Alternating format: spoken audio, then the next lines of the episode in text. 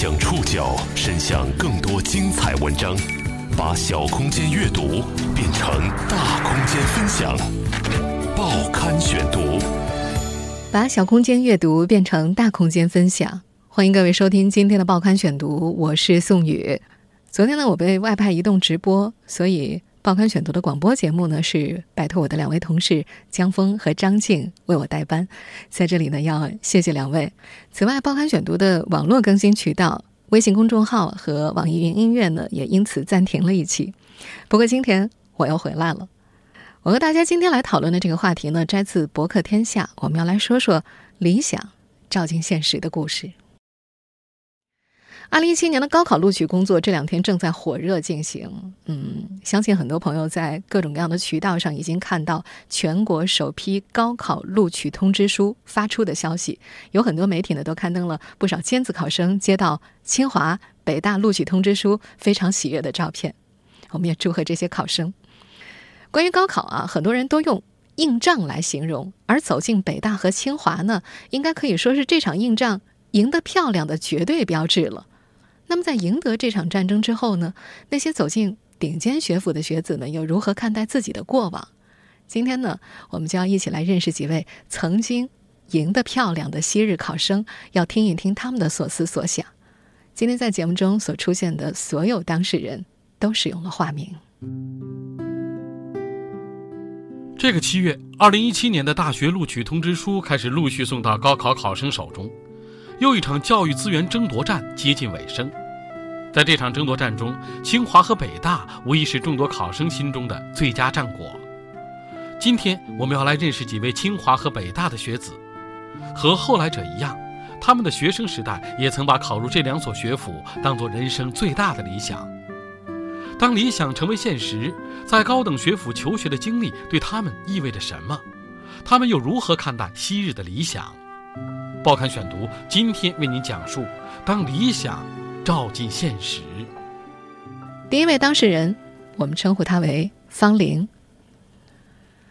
方玲是一九九一年出生的，他对自己高考的那个夏天记忆很深刻，印象最深的片段，在距离高考还有十天的时候。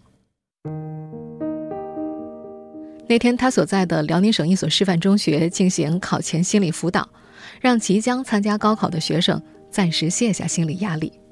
他记得，在心理学教师低缓的声音诱导当中，体育馆六百多名学生闭上眼睛，试着想象蓝天、草原、快乐的童年和静谧的母胎。焦灼的时间像是被强行摁下了暂停键。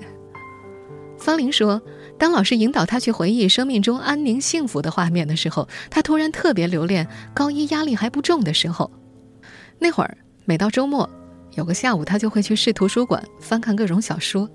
他甚至会涌起一种冲动，想把自己的目标从北京大学的光华管理学院拉回到哲学系。但选择是注定的。方林说，他始终无法回避分数的性价比。他说，人总要睁开眼睛，回到生活里。北大，是方林的梦。这个梦，严格来说，已经升格成信仰。三年昼夜苦读，高三一整年，他甚至没有见过早晨和晚上的阳光。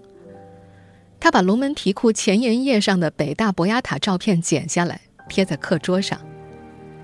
更具象的念想，来自一支有北大 logo 的指甲刀，那是他父亲参加自主招生考试之后匆匆买的纪念品。方玲常常把它放在兜里，手抄口袋的时候会触碰到梦想的形状，让他很安心。他在谈起自己的北大梦的时候，就像在形容一段青春的爱情，情感溢出，无需理性。在憧憬中国最顶尖的两所高校且跳一跳就能够够得到的学生群体当中，方林的心态应该说具有普遍性。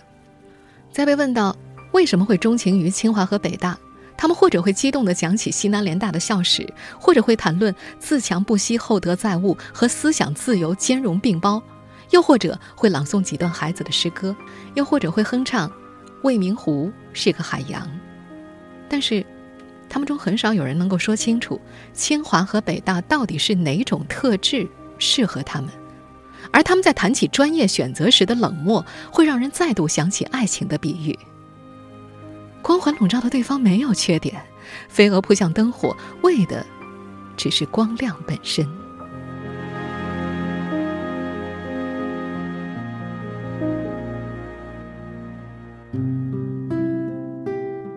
过去这些年，一年一度的高考已经演变成了一场教育资源争夺战。争夺战的主要武器是高分，高分对应的最佳战果就是清华和北大。但是，时间如果向前回溯的话，在更早的时候，并不是这样的。报刊选读继续播出：当理想照进现实。是的，在更早的时候。不是这样的。一九六二年出生的吴云策，在一所北方大学的家属院里长大，书香门第，教育资源优渥。他曾经是北大地球物理系的学生。他说：“师哥的死亡伴随着北大精神的死亡。”他打了个比方：如果现在清华北大的学生是钻石，那我们那个时候就是开。他所说的开。是这么写的：左边一个金字旁，右边一扇门，里边一个开门的开。这个很多人看到都不会念的汉字，是一种放射性金属元素，它是世界上最贵的金属。吴云策早年的梦想是成为爱因斯坦那样的物理学家。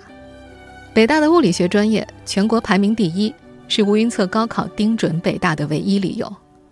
他参加高考的那个年代是物理学散发光芒的年代，学好数理化，走遍全天下，是那时的很多学生扎扎实实拼搏的理由。爱因斯坦和陈景润是他们的偶像和英雄。不过，迈进那个殿堂的吴云策很快就困惑起来，一条一条从黑板这头写到那头还没写完的公式，像一道又一道绷紧的弦一样。他回忆上了北大也兴奋过了，才发现所谓理想。不过就是那个样子。被时代的潮水裹挟的物理学家梦，在真实的生活里迅速退潮。日子很快就变得干涸。吴云策对于大学的记忆停留在背着好多书，他张开手比划出了一个庞大的形状。那会儿他在宿舍、老物理楼和图书馆之间匆匆穿梭，直到落选 CUSPEA。他才意识到自己终究是一个和梦想无缘的普通人。CUSPEA 是中美联合培养物理类研究生计划的英文简称，这是由李政道和中国物理学界合作创立的。1979年到1989年间，我国用来选拔派遣学生到美国去攻读物理专业研究生的考试。没有选拔上，吴云策在毕业之后回到了家乡的银行。他的北大学生身份曾经在单位掀起一阵小波澜，甚至让他获得了一个单独的研究室。最初呢，他被寄予厚望，甚至科长怀疑他到这儿来是想抢对方位置的。但是因为不擅长和人沟通，吴云策晋级很艰难，期许也不多。早年单位分给他一套六十二平米的小房子，冬天暖气烧不足，一家人得穿棉袄。他用一生的时间消化北大带给他的荣耀和折磨。如今再回忆起来，这个已经五十五岁的男人说，北大对他最深的意义就是那段为理想奋斗的日子。到了现在，已经没有人问起他的学生时代了。更早的时候，别人说起他来自北大的时候，会带着一种钦佩又羡慕的目光，这会让他为自己不出色而感到惭愧，而这种惭愧又会勾起他内心深处更深的不安。他说，这显然是一种功利的评判。自己想到的只是职衔和钱。他仍然怀念为进入燕园而奋斗的时光，因为那时所有的努力都是纯粹的，很难想象那个年代的理想到底有多么纯。这个人生历程和诗歌无关的中年男人，把诗歌作为北大精神的比喻。他对于诗歌的唯一记忆剪影是喜欢在湖畔聚会的文学社，他称其为一群把未名湖看得特别神圣的傻瓜。但他又说，他们也真的是喜欢文学和诗，那是他们的追求。他宁愿把北大情怀归纳为一种对纯粹的追求。他笑着辩解说：“我总不能说，数理化的死亡伴随着北大精神的死亡吗？那多不好听啊！”对于这些昔日学子来说，骄傲的学生时代终将成为过去。但一代又一代考生凝固成图腾的回忆，却渐渐演变成了一种被后来者仰视的东西。对于越来越多的考生来说，北大和清华意味着荣耀。至于决定自己未来方向的专业，似乎反倒没有这两个名字那么重要了。报刊选读继续播出。当理想照进现实，在进入北大之前，一九九一年出生的方玲，对于北大的美好想象，定格在吴云策们所经历过的黄金时代。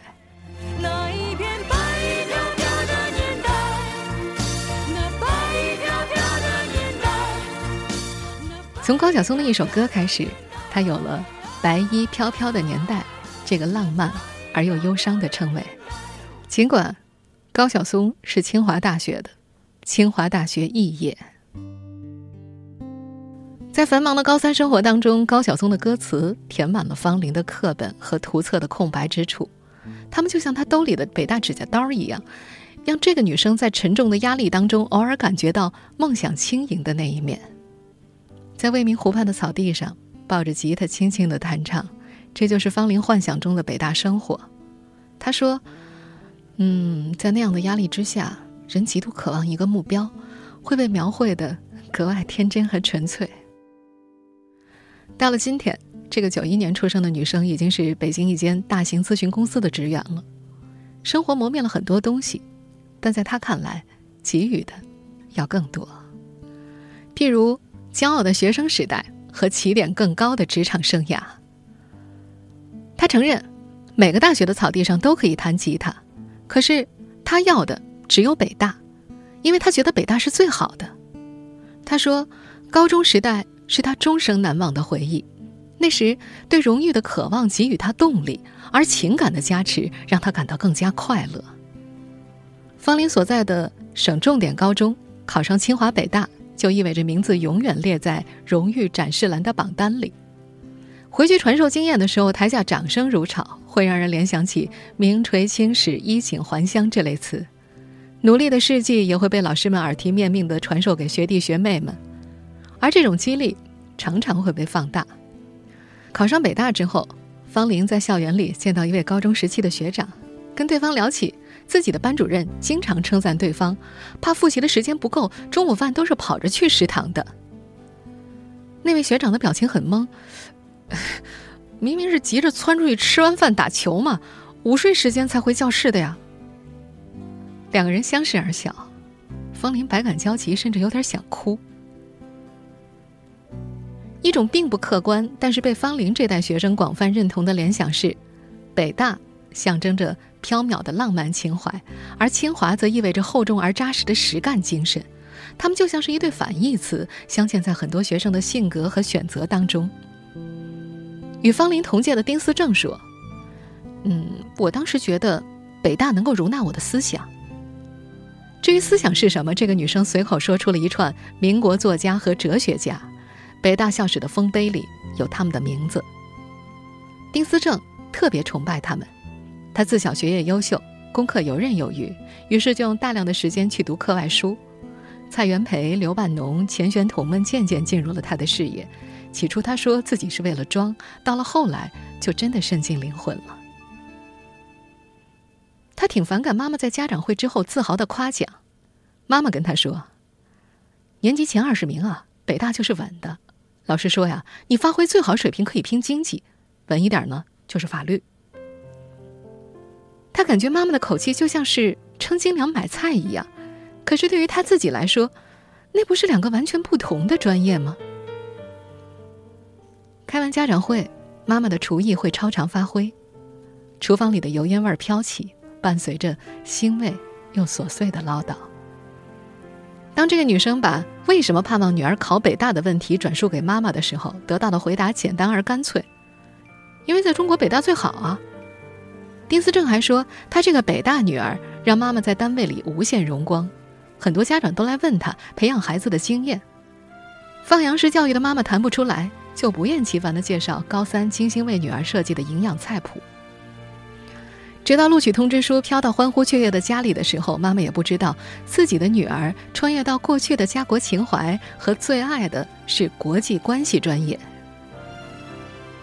丁思正的第一志愿是经济，第二志愿是法律。他承认自己那会儿也是在称斤两。他当时觉得报国官有点亏。他还说，真正的知识不是教出来的，自己可以利用时间去自学。这是属于高中学生的逻辑，就像是政治课要背的公式，矛盾是对立的，又是统一的。他的同桌痴迷数学，拿了奥赛奖杯，保送到清华。转到金融系未果，退而求其次去了生物，后来才知道生物的坑有多大，分数高而就业岗位寥寥。他终于在研究生阶段考到了经管系，这个属于学霸的循环，在亲历者看来一点都不光荣，就是疲惫不堪，充满了迷茫。但是丁思正说自己始终记得那个目光灼灼、倾诉数学家梦想的少年。他和同桌。也曾经为了各自心头钟爱的北大和清华争论了很久。北大数学系的排名高于清华，这是丁思正的撒手锏，而同桌则反驳：北大人太空了，自以为是；清华是踏踏实实做学问、干实事的地方。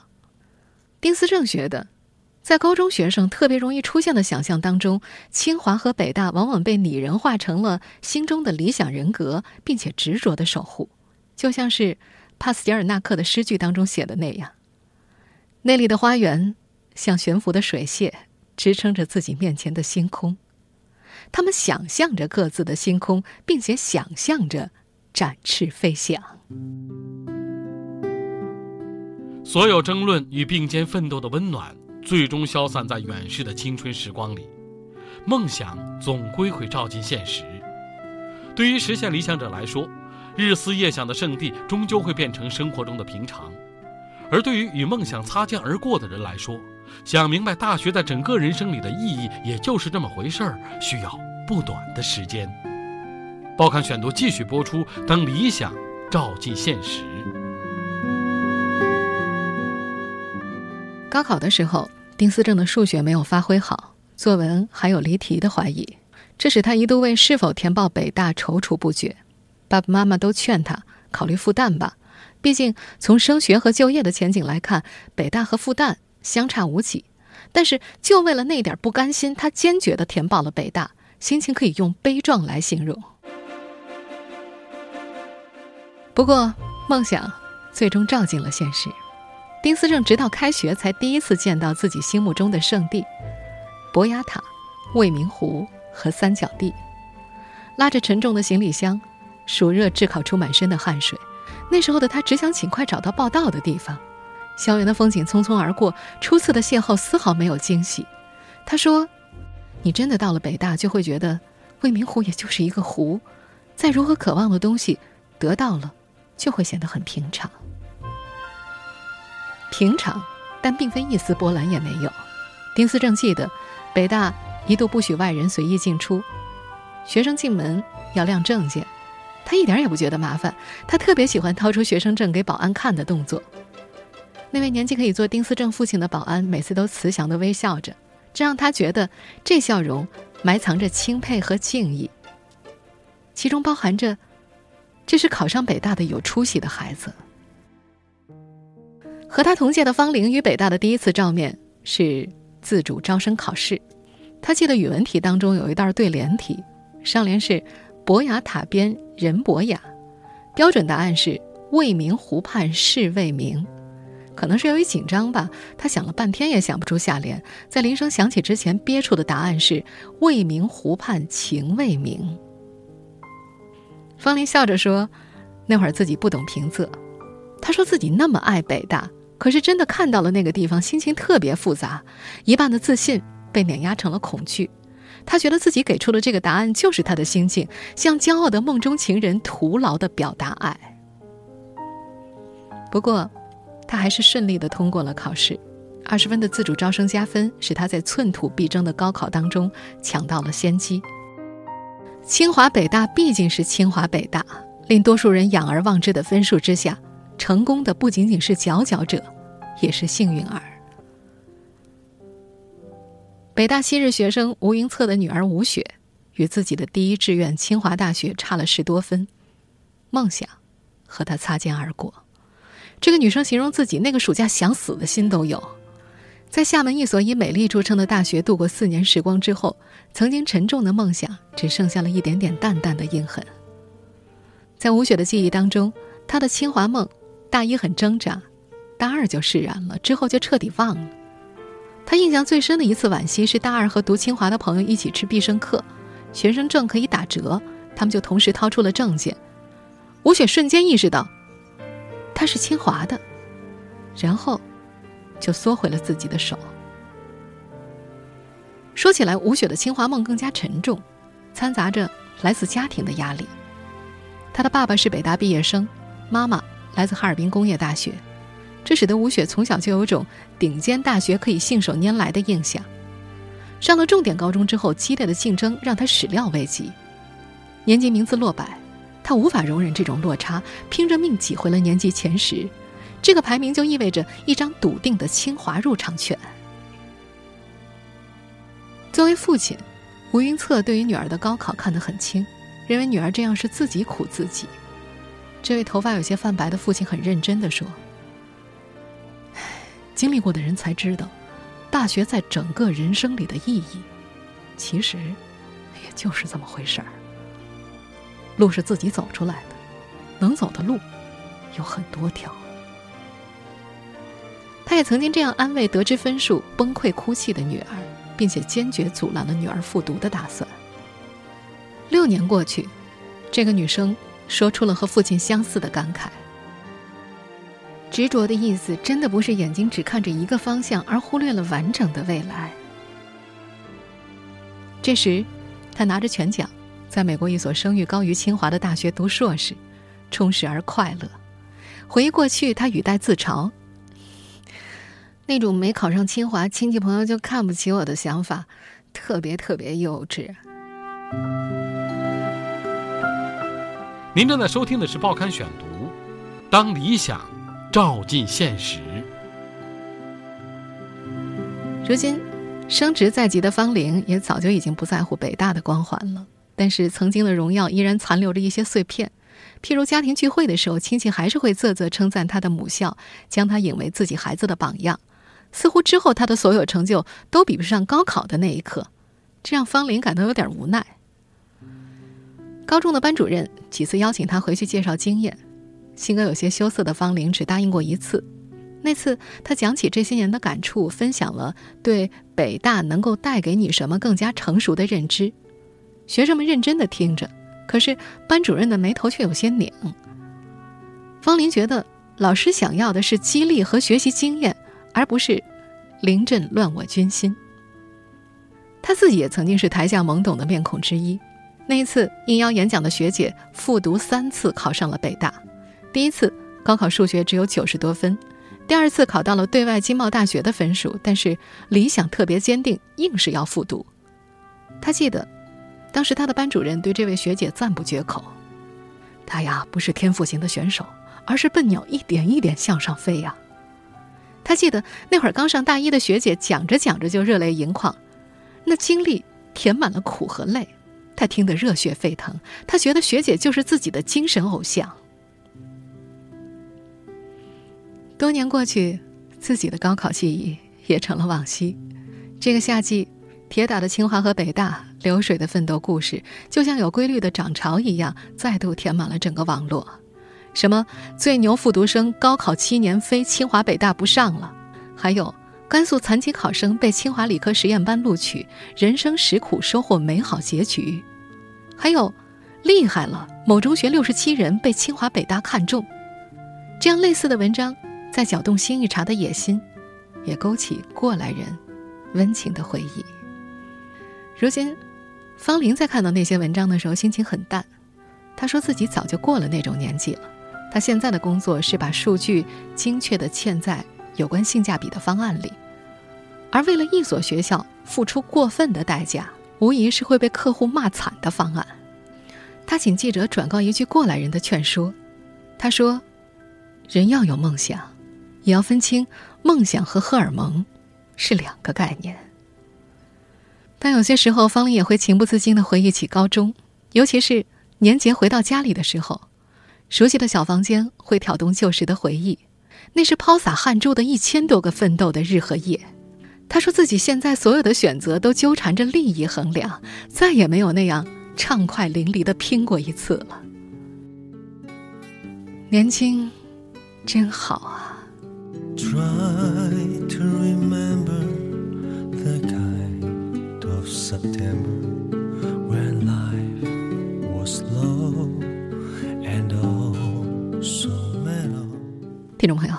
以上您收听的是《报刊选读》，当理想照进现实，我是宋宇，感谢各位的收听。今天节目内容摘自《博客天下》，收听节目复播，您可以关注《报刊选读》的公众微信号“宋宇的报刊选读”，或者登录在南京网易云音乐。我们下期节目时间再见。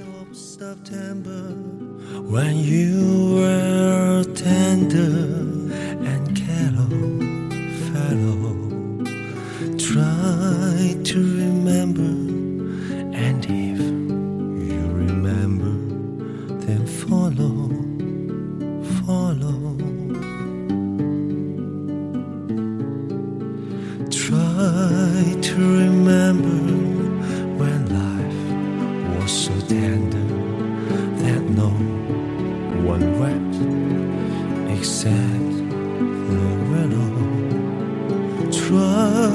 to remember the kind of September when love was an ember about to below.